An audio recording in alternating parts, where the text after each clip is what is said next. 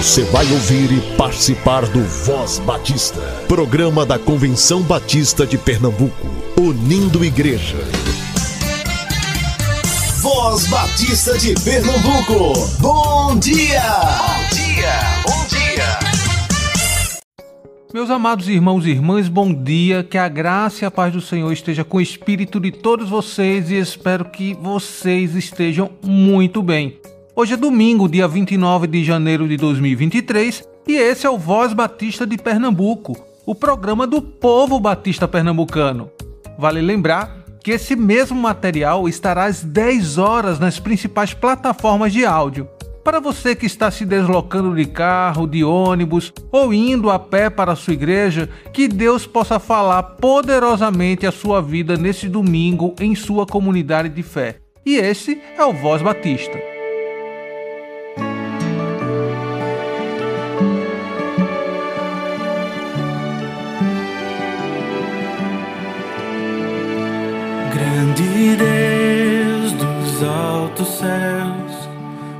Toma o meu pobre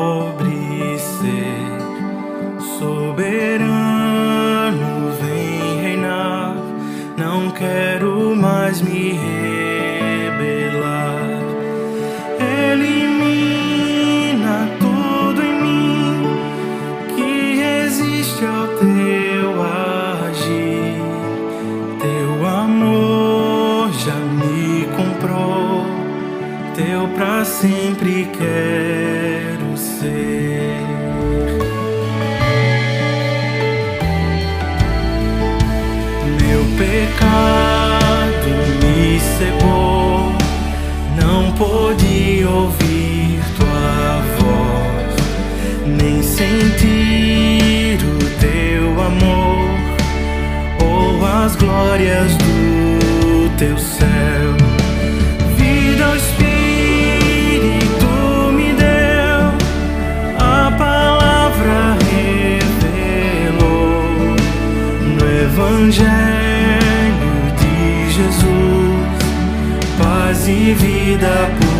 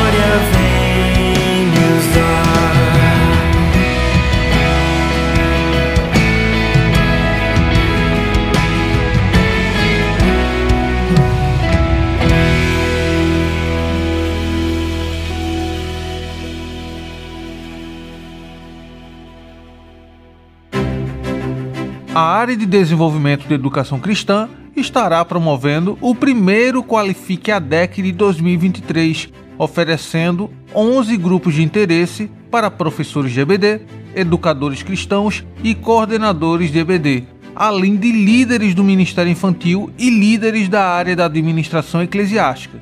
Diferentemente das outras vezes, você poderá escolher qual modalidade de sua preferência. Dia 4 de fevereiro, em salas presenciais no Seminário Teológico Batista do Norte do Brasil, ou no dia 11 de fevereiro via Google Meet. E fiquem ligados porque as inscrições vão até o dia 31 de janeiro e está por 30 reais. Para mais informações, entre em contato pelo número 819 9723 0047. 99723 0047 ou pelo e-mail educacau@cbpe.org.br.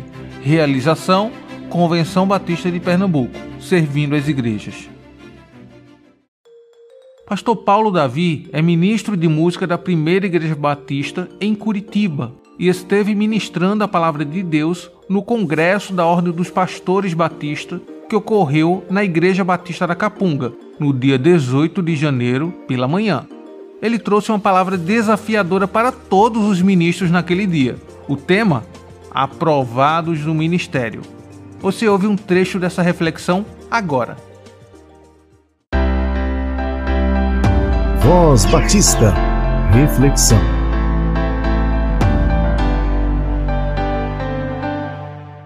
Quero convidar você a ler junto comigo o texto de 1 Coríntios, capítulo 4, dos versos 1 a 5. Portanto, que todos nos considerem servos de Cristo e encarregados dos mistérios de Deus. O que se requer desses encarregados é que sejam fiéis. Pouco me importa ser julgado por vocês ou por qualquer tribunal humano. De fato, nem eu julgo a mim mesmo. Embora em nada minha consciência me acuse, nem por isso justifico a mim mesmo. O Senhor é quem me julga. Portanto, não julguem nada antes da hora de vida.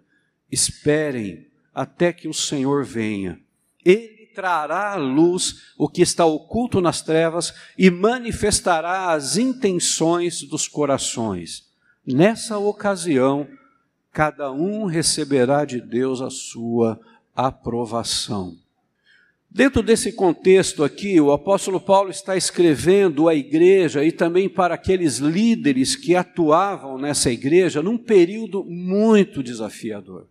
A igreja ela estava vivendo um processo de divisão de pensamentos e atitudes, numa discussão de quem era o melhor.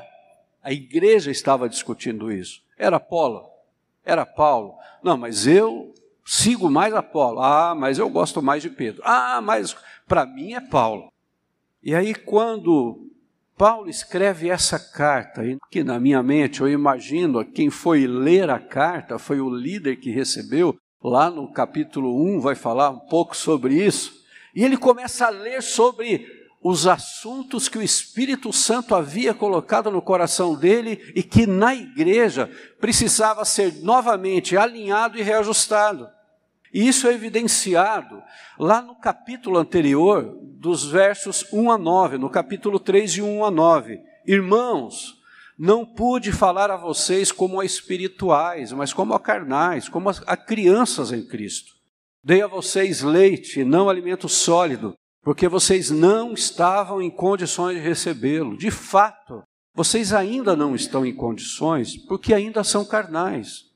Por quê? Visto que há inveja e divisão entre vocês, não estão sendo carnais e agindo como mundanos, Pois, quando alguém diz, eu sou de Paulo, e outro, eu sou de Apolo, não estão sendo mundanos? Afinal de contas, quem é Paulo? Quem é Apolo? Apenas servos por meio dos quais vocês vieram a crer, conforme o ministério que o Senhor atribuiu a cada um. Eu plantei, Apolo regou, mas Deus é quem faz crescer de modo que nem o que planta, nem o que rega são alguma coisa, mas unicamente Deus que efetua o crescimento. O que planta e o que rega tem um propósito, e cada um será recompensado de acordo com o seu próprio trabalho, pois nós somos cooperadores de Deus. Vocês são lavouras de Deus e edifício de Deus. Nessa crise instalada, na comunidade, essa discussão de quem era então o melhor, de quem tinha mais resultados, quem era aprovado e não era aprovado na perspectiva da comunidade, nós podemos perceber que o apóstolo Paulo também dá um destaque aqui, como se fosse aquela sinalização para os líderes da igreja: olha, o que precisa também acontecer na vida de vocês como líderes. E Paulo, ele foi direto, como diz a minha filha, né, de 15 anos, a Laura, né, ela com adolescente, normalmente se tivesse uma palavra muito dura, uma palavra muito direta, ela diria assim: "Nossa, pai, a palavra de hoje, ó, foi mó direta". né? Não, porque foi mó sim, e você sabe qual foi a resposta de Paulo, então? Para essa divisão, dissensão, tudo isso? Versos 21 a 23. Portanto, ninguém se glorie em homens, porque todas as coisas são de vocês. Seja Paulo, seja Apolo, seja Pedro, seja o mundo, a vida, a morte, o presente, o futuro, tudo é de vocês. E vocês são de Cristo e Cristo de Deus. Então, assim, parem com isso voltem o foco, alinhem novamente. E quando nós olhamos essa contextualização, nós podemos perceber que Paulo também coloca uma responsabilidade para que os líderes reavaliassem como estava sendo a atitude deles em relação a isso. Quando ele chama a atenção da liderança ali, entre essas comparações, essas dissensões, essas diferenças, ele reforça assim: olha, cuidado, vocês líderes, para que isso não ocupe a mente e o coração de vocês. Senão vocês vão entrar no embalo do que está acontecendo e vocês vão perder a essência daquilo pelo qual vocês foram chamados a cumprir, e vocês podem se perder no meio disso, esquecendo que um dia vocês prestarão contas do que lhes foi confiado. E a partir desse texto, dos primeiros versos que a gente leu do capítulo 4, o próprio apóstolo Paulo, ele se coloca numa posição de linha de frente com os demais líderes, de como é importante resgatar com clareza o chamado, a responsabilidade e as consequências para que no final nós possamos ser aprovados. E quais são os princípios básicos e inegociáveis que nós encontramos nesse ensino da palavra de Deus que nos leva a uma reavaliação de rota? Uma rota que estamos seguindo no exercício do nosso ministério e assim sermos encontrados fiéis dia após dia e no final sermos aprovados. O primeiro princípio que precisamos reavaliar somos servos de Cristo. Por isso que na primeira parte do capítulo 4, verso 1, ele diz assim: "Portanto, que todos nos considerem servos de Cristo". Paulo vê uma necessidade de uma reavaliação aqui em mão dupla. A igreja considerando os líderes como servos de Cristo, mas ele fala num nível ainda mais profundo para os líderes terem clareza o que é ser servo de Cristo no exercício da sua liderança. Tanto que a palavra usada no grego aqui por Paulo, ela é diferente de outras citações. Quando ele fala sobre servo em outros versos, ele está se referindo a diáconos. E aqui, em especial, ele está se referindo a operetes. O que, que significa essa palavra? Quais são a raiz, o sentido dessa palavra? É remar, é o que rema, é o escravo. E você sabe qual era a imagem que existia, então, para se compreender essa postura desse servo? Eram os remadores de galés. O que, que eram os galés? Aqueles navios de maneira enormes aonde os remadores eram colocados em grau inferior lá embaixo, e eles precisavam a todo tempo ficar remando. O que Paulo está dizendo é que como servos de Cristo, nós somos como aqueles remadores de galés, remadores inferiores. Somos escravos. Olha só. A frase principal que esses remadores ouviam enquanto remava, sabe qual era? Reme, reme até morrer. Era isso. Conta-nos a história, um relato de história que em 1685 o rei Luís XIV revogou o Edito de Nantes e o protestantismo foi abolido na França. E cerca de 1.500 protestantes foram condenados a se tornarem remadores de galés. Por quê? Se recusaram a converter-se ao cristianismo ou porque tentaram fugir do, do país. Mas por que, que os protestantes receberam essa sentença? Um funcionário do rei explicou: não há outra maneira de trazer os hereges de volta, a não ser pela força. E aí o historiador ainda acrescentou: o rei esperava que, assim que os colocassem para serem remadores nas galés, os protestantes condenados abandonassem a fé pela qual fizeram tantos sacrifícios.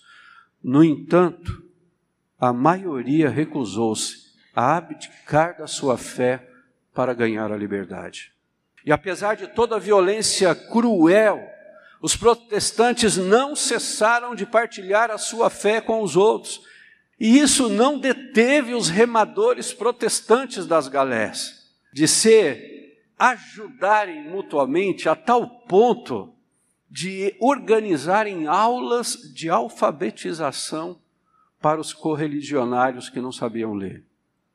E um dos protestantes, Pierre Serres, escreveu assim: Quanto mais sofro, mais eu amo a verdade que me faz sofrer. É este o sentido que o apóstolo Paulo expressa. Nós, líderes, somos remadores de Cristo, somos servos de Cristo. Nós não fomos chamados para sermos os donos da igreja, não fomos chamados para ser os donos do ministério, nós fomos chamados para ser reconhecidos como servos de Cristo. Se você sabe exatamente quem você é em Cristo, você não depende em primeiro lugar do que as pessoas vão dizer, mas você depende daquele que te chamou, porque é Ele que vai te sustentar, Ele que vai cuidar de você. Se faz necessário continuamente, queridos, reavaliarmos quem nós somos na missão. E nós, pastores, ministros, líderes, como servos de Cristo, nós devemos então, quem sabe, ouvir isso. Reme, reme até morrer por amor a Cristo. Para sermos aprovados no final, o que importa é sermos encontrados fiéis, mas como servos de Cristo.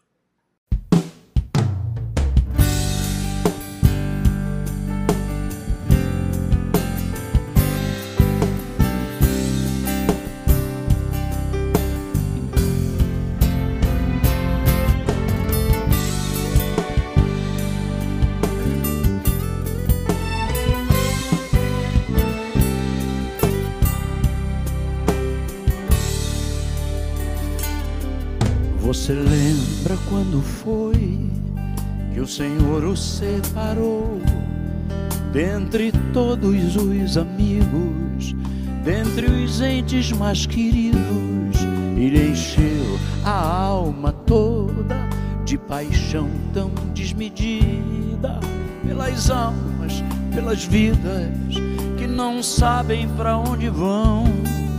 Mas o tempo foi passando e a paixão se esfriou. Oh, meu Senhor, responda-me, por quê?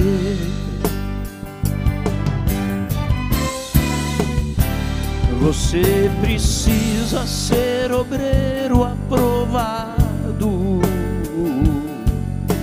e não ser acusado por ninguém e andar como meu filho andou e amar com o genuíno amor que eu lhe dei. Mas se me buscar na palavra hum, de coração na palavra minha palavra, me achará e aprovado será.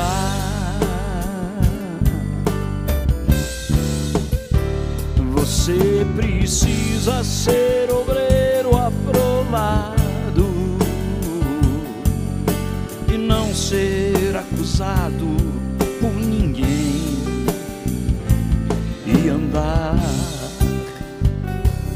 como meu filho andou e amar com o genuíno amor que eu lhe dei. Mas se me buscar na palavra hum, de coração na palavra, é palavra, me achará e aprovado será.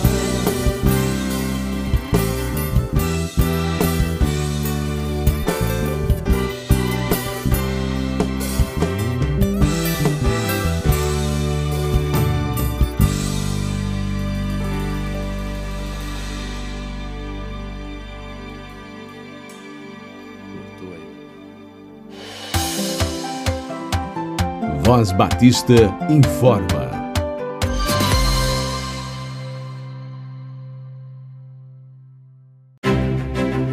A área de desenvolvimento de educação cristã estará promovendo o primeiro Qualifique ADEC de 2023, oferecendo 11 grupos de interesse para professores de EBD, educadores cristãos e coordenadores de EBD, além de líderes do Ministério Infantil e líderes da área da administração eclesiástica. Diferentemente das outras vezes, você poderá escolher qual modalidade de sua preferência. Dia 4 de fevereiro, em salas presenciais no Seminário Teológico Batista do Norte do Brasil, ou no dia 11 de fevereiro via Google Meet. E fiquem ligados porque as inscrições vão até o dia 31 de janeiro e está por 30 reais. Para mais informações, entre em contato pelo número 819 9723 0047 99723 0047 ou pelo e-mail educacau@cbpe.org.br. Realização Convenção Batista de Pernambuco, servindo as igrejas. Você conhece o sítio Silvânia? O sítio Silvânia é um patrimônio dos batistas pernambucanos, administrado pela Secretaria da Convenção Batista de Pernambuco. Com estrutura para encontros, treinamentos, capacitações, acampamentos e lazer para famílias, igrejas e associações. Sua área conta com alojamentos, campo de futebol, riacho, capela, refeitório, cozinha industrial, piscina e área verde para trilhas e atividades ao ar livre. Entre em contato, agende uma visita e marque seu evento pelo telefone 995480034 ou através do e-mail sítiosilvânia.cbpe.org.br.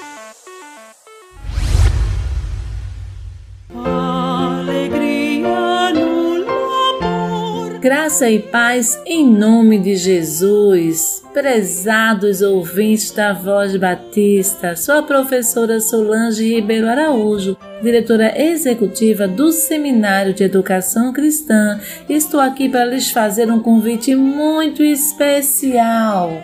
No dia 7 de fevereiro, terça-feira, às 19h30, o Seminário de Educação Cristã estará realizando o culto de abertura formal, onde nós estaremos dando início a mais um ano letivo para a glória de Deus.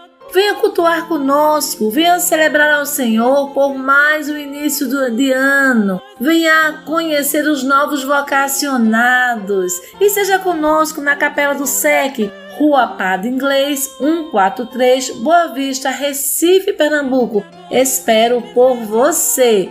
Culto de abertura formal no SEC, dia 7 de fevereiro às 19h30 e você é o nosso convidado especial. Deus o abençoe em nome de Jesus. Voz Batista, serviço. Voz Batista de Pernambuco. Eu estou aqui ainda na convenção, na CBB 23, mesmo que você já esteja escutando esse áudio posterior, mas é muito importante trazermos essa informação de utilidade pública, que é sobre o EMOP. Eu trouxe aqui a Lucineide para poder falar sobre a realidade né, da questão da doação de sangue, o que é que você precisa fazer, e então eu passo a palavra agora para Lucineide. Bom dia, Cleiton. É um prazer. Estamos aqui na campanha, né? Mas eu quero dizer à população que estiver nos ouvindo que o EMOP precisa muito da sua doação. Nós estamos ali na rua Joaquim Nabuco, 171 Graças. Tivemos uma queda desde a pandemia de 30% no nosso estoque de todos os tipos sanguíneos. Então, cada doação, cada de 430 a 470 ml, se você não salva quatro vidas, você ajuda a prolongar a vida de quatro pacientes. Não importa a sua tipagem sanguínea. Importante é que você esteja bem de saúde e disposto realmente a doar amor, porque é uma ação solidária, é uma ação de amor. Então a gente conta com você. É, compareça ao EMOP na rua Joaquim Nabuco, 171, no bairro das Graças. É, só para poder o, o, ouvinte estar ciente, indo lá ao EMOP, o que é que precisa fazer? Eu preciso me preparar anteriormente e tal? É sempre bom deixar essa informação para. Então, Cleita, a primeira coisa é estar bem de saúde, estar alimentado, se for no período da tarde, tem que ter almoçado, porque às vezes a pessoa acorda mais tarde, aí o que é que acontece? Não, eu já tomei o café da manhã, chega lá 11 e meia, meio-dia. Não pode, tem que ter almoçado. Levar o documento original com foto, que pode ser o RG, carteira profissional, carteira de habilitação, dormir bem às 6 horas que antecedem a doação e não ingerir bebida alcoólica 12 horas antes. Logicamente que haverá uma triagem clínica com um profissional da saúde, onde serão feitas N perguntas, né? Perguntas sigilosas, onde vai se ver se esse candidato ele poderá ou não realizar a doação de sangue. Ok, muito obrigado. As cores do arco-íris, a brisa murmurar olhar apaixonado de alguém que está aprendendo a amar. As palavras de uma história, as estrelas a brilhar. Deus criou o mundo todo para testemunhar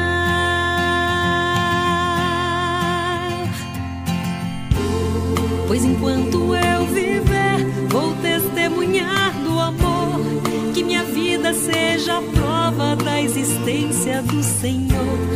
Cada passo que eu der seja oferta de louvor.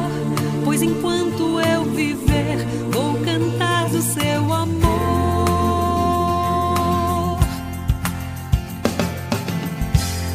As montanhas e os vales os mares. Alguém que estende a mão para ajudar a levantar o seu irmão.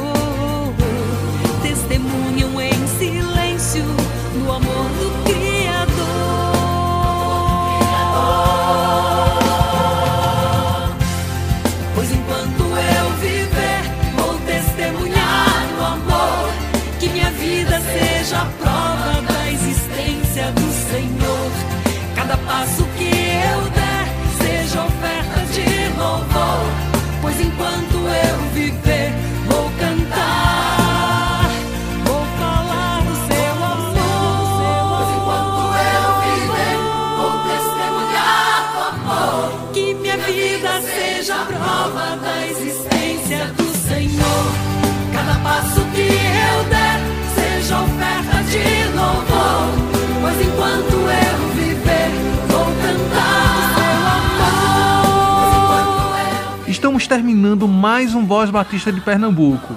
Faça desse domingo um momento mais que evidente que você é filho de Deus. Pregue o Evangelho, visite um irmão, abrace, demonstre o amor e a graça que um dia te alcançou. Até amanhã, se assim o nosso bom Deus permitir.